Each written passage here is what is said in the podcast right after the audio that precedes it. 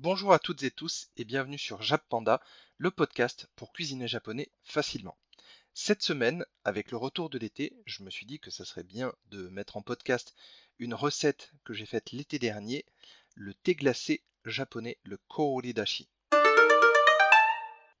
Si vous aimez le thé autant que moi, je suis à peu près sûr que vous avez déjà eu, ou que vous avez d'ailleurs dans vos placards thés, vous avez senti et vous êtes dit Waouh, celui-là il doit être trop bien.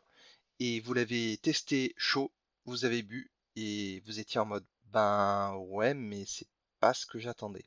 Et bien justement, une bonne manière de recycler ces thés qui dorment au fond de vos placards, c'est de les faire en thé glacé avec ce thé glacé japonais.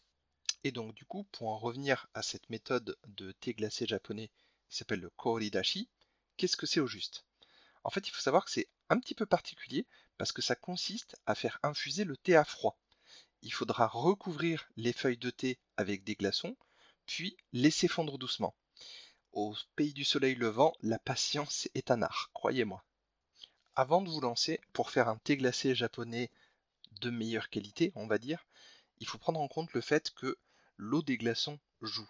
En effet, si vous avez une eau du robinet que euh, vous jugez mauvaise ou qu'elle a un goût particulier qui ne vous convient pas vraiment, si vous faites des glaçons avec cette eau-là, forcément, il y aura un petit peu ce même goût que vous n'appréciez pas trop.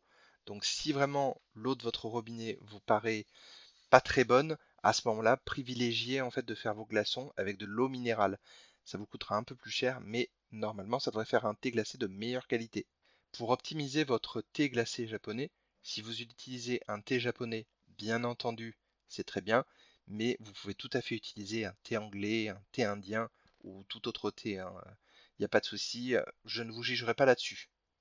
Après, comme je vous disais, en fait, vous pouvez utiliser un thé que vous n'aimez pas boire chaud et vous trouvez que ce thé a un goût bizarre, un goût qui ne vous convient pas.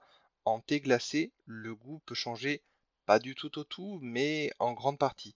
Donc ça peut être une bonne idée pour recycler euh, votre thé que vous n'aimez pas chaud. Après, il faut aussi prendre en compte le fait que si vous utilisez un thé vraiment très bas de gamme, premier prix de chez Lidl, forcément, ce ne sera pas la même chose que si c'est un thé qui vient de chez Mariage Frère, Palais d'été ou une autre marque de thé qui est quand même relativement connue. Donc là aussi, si vous pouvez privilégier la qualité, c'est toujours mieux. En ce qui concerne les bienfaits de cette méthode de thé glacé japonais, il faut savoir que comme le thé infuse à froid, il libère beaucoup moins de théine. Il peut donc être consommé en fin de journée ou en début de soirée. Personnellement, je ne bois plus de thé après 17 ou 18 heures, alors qu'avec ce thé, j'ai pu en boire même à 20 heures sans ressentir d'impact sur mon sommeil. Après, nous sommes tous différents en termes de ressenti sur les effets de la théine et de la caféine. Donc, à vous d'essayer. et un conseil, si vous essayez, ne faites pas un thé glacé euh, japonais la, veille d'un entretien d'embauche ou d'un concours comme le bac ou quoi que ce soit, c'est peut-être un petit peu dangereux. On ne sait pas quels effets vont avoir, euh, va avoir la caféine sur vous.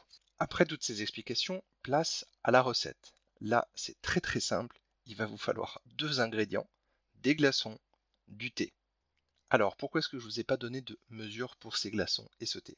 En fait, c'est très simple. Il va falloir que vous adaptiez les quantités à votre contenant. Moi, quand j'en ai fait, c'était dans un petit pichet euh, vraiment euh, qui n'était pas très grand, donc du coup, forcément, j'ai pas pu mettre énormément de glaçons et de thé. Ensuite, pour les étapes, donc en fonction de vos goûts, versez une à deux cuillères à café de thé au fond d'un contenant, carafe, pichet ou autre, recouvrez de glaçons, laissez les glaçons fondre. Donc bien entendu, la durée dépendra de la température de l'air de la pièce où vous faites infuser votre thé et également de la quantité de glaçons. Une fois les glaçons fondus, il va falloir filtrer votre thé.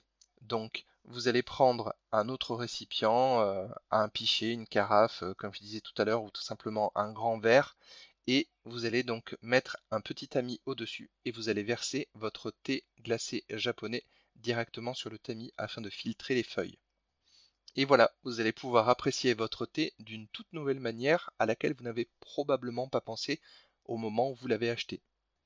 Si vous cherchez d'autres recettes qui sentent bon l'été, euh, pourquoi je fais cette voix-là, moi j'en ai aucune idée, mais bon.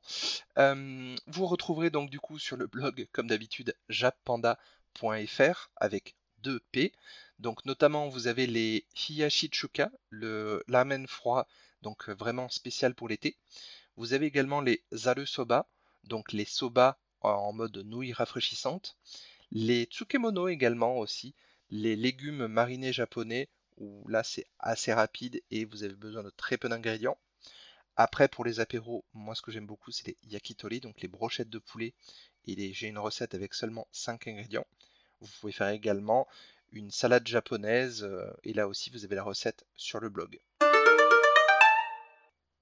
Cet épisode est maintenant terminé, et moi je vous dis Matakondo. À la prochaine